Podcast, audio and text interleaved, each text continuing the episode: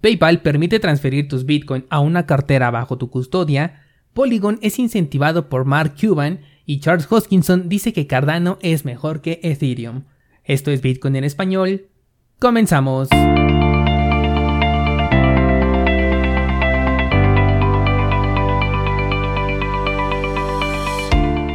Hola, soy Daniel Vargas y esto es Bitcoin en español, un lugar donde hablamos de la tecnología más revolucionaria desde la invención del Internet. ¿Crees que estoy exagerando? Ponte cómodo y déjame ser tu guía en un camino sin retorno, el camino a la descentralización.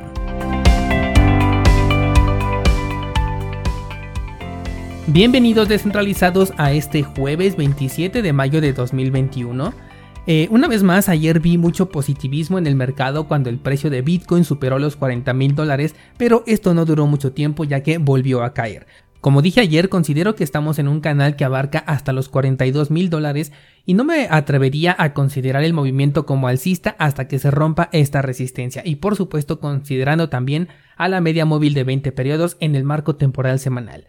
El mercado cripto en general se está recuperando poco a poco, pero eh, yo no me confiaría al menos hasta ver la decisión que va a tomar Bitcoin en el corto plazo, porque ya sabemos que Bitcoin lidera, en el momento en el que Bitcoin se desplome todo el mercado lo va a acompañar. Considero que la próxima semana podría ser la clave para conocer esta respuesta. Ahora, antes de irnos con las noticias, el día de ayer me comentaba un descentralizado que me hizo falta dar la información con respecto a cuando te hablé sobre correr un nodo de Ethereum, cosas un poco más específicas para tener un mayor contexto, así que déjame explicarte.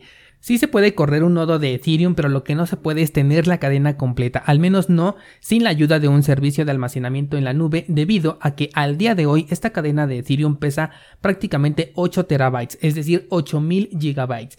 Y además el ritmo de crecimiento no es predecible debido a que depende de los desarrollos que se van haciendo dentro de esta red de Ethereum y qué tanta adopción tengan, porque de esta manera los contratos inteligentes van creciendo, las transacciones crecen y como resultado la cadena de bloques también incrementa. Ahora, sobre el costo de almacenamiento, esto puede variar mucho porque no solamente hay que considerar el costo por subir a la red esos 8000 GB de información, sino también tener disponible más espacio para la nueva información que se va a ir agregando producto de las nuevas transacciones y además los servicios de la nube cobran por número de operaciones. Según lo que puedo ver aquí en Google Cloud, te ofrecen un almacenamiento estándar que apenas son 50 GB, o sea que es muy poquito, y de ahí tienen diferentes costos para diferentes actividades. Por ejemplo, por cada giga de salida te van a cobrar una cantidad, también por cada 10.000 operaciones que son consideradas de clase A, no me voy a meter mucho en esto, pero por cada 10.000 operaciones te van a cobrar algo, y por cada 50.000 operaciones que son consideradas de clase B, también te van a cobrar otra cosa. Entonces aquí considerar el espacio de almacenamiento, eh, el que ya se necesita para almacenar los 8000 GB, el nuevo espacio que se va a necesitar para las nuevas eh, transacciones que se van a ir guardando en la blockchain, más las operaciones de salida, más las operaciones clase A y clase B, al menos hablando específicamente de Google Cloud. Todo esto tiene un costo.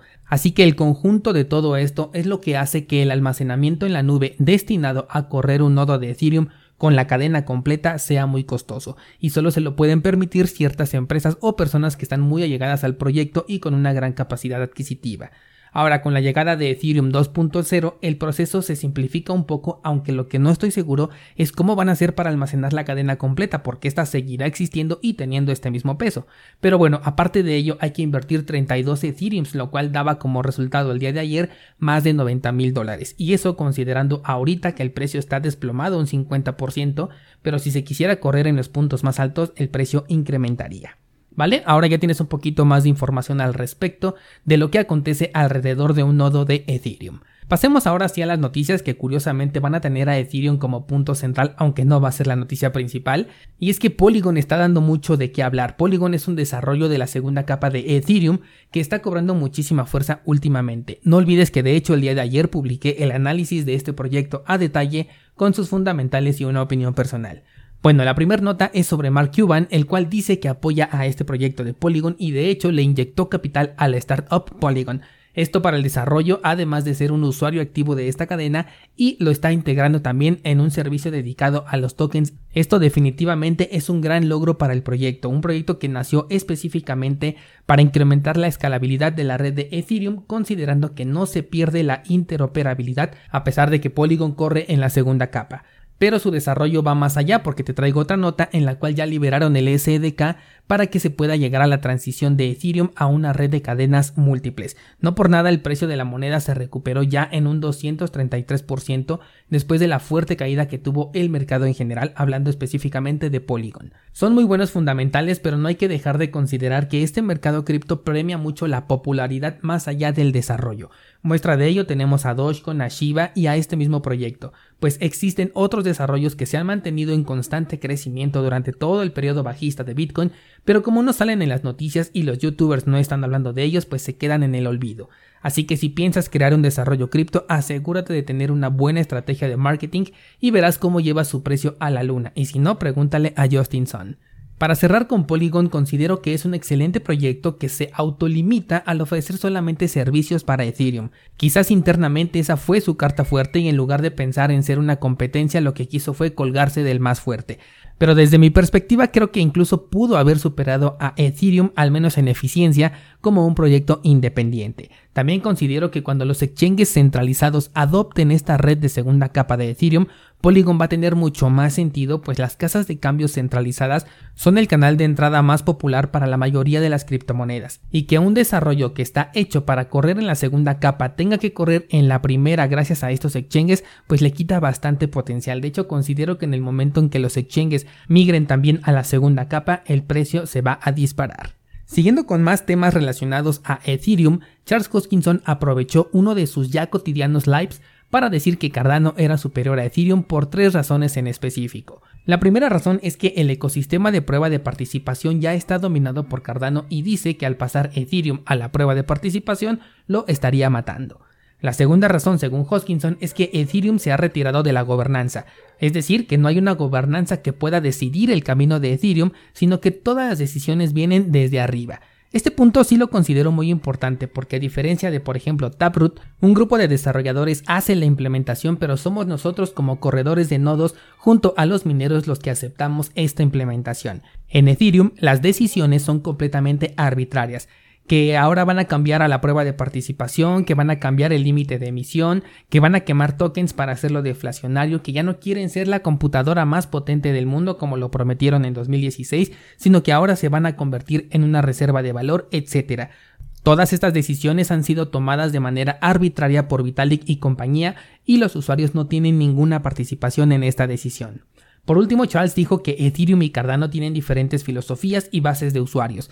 También resaltó el avance que Cardano tiene en África, lo cual no considero un verdadero logro para el proyecto, pero bueno, Charles Hoskinson lo mencionó.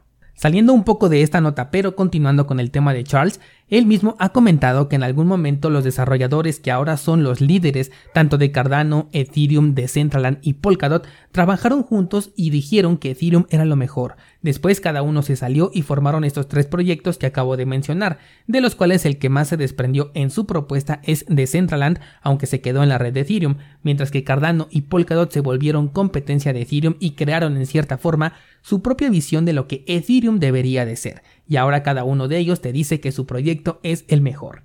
Considera este argumento que el mismo Charles está diciendo porque es completamente cierto. Cada líder de proyecto te va a decir que lo que está desarrollando es mejor. Simplemente no puede decirte lo contrario y cuando ya no quiere competir hace lo que Charles, de decir que tenemos filosofías y bases de usuarios distintos cuando en realidad al menos con Ethereum y Cardano no es así. Esto es uno de los puntos que separan al 98% de los proyectos cripto de Bitcoin. Y es que el objetivo de todos esos proyectos antes que ofrecerte algo útil es venderte su moneda. Cuando ya hay muchas monedas vendidas es cuando comienzan a decir que el proyecto ha tenido una gran adopción. Después ya viene el desarrollo de proyectos, etc. Pero ¿por qué crees que hacen estas ICOs? Porque su principal objetivo es la venta de un token y ya si les va bien desarrollan algo y si no les va bien simplemente lo dejan y al día siguiente ya tienen otro nuevo proyecto en mente que también te va a vender un token antes de ofrecerte algo útil. Tanto Cardano, Polkadot y Ethereum, todos ellos nacieron vendiéndote un token antes de una verdadera utilidad. Por esta sencilla razón es que ningún proyecto cripto se encuentra por encima de Bitcoin porque esta criptomoneda no tiene ninguna intención de venta implícita. De hecho, Bitcoin te permite crear tus propias monedas, aunque hoy en día ya es un proceso algo costoso. Por último, quiero hablarte sobre PayPal y es que resulta descentralizado que ya va a permitir retirar tus criptomonedas de la plataforma de PayPal hacia otras carteras que tú controles. Con esto cambiamos completamente la postura que teníamos sobre los contratos ofrecidos por PayPal y ahora se convertiría en un servicio canal de entrada como lo es por ejemplo Binance, Bitso o Coinbase en el cual puedes comprar, ahora sí, comprar criptomonedas reales y después transferirlas a una cartera bajo tu control.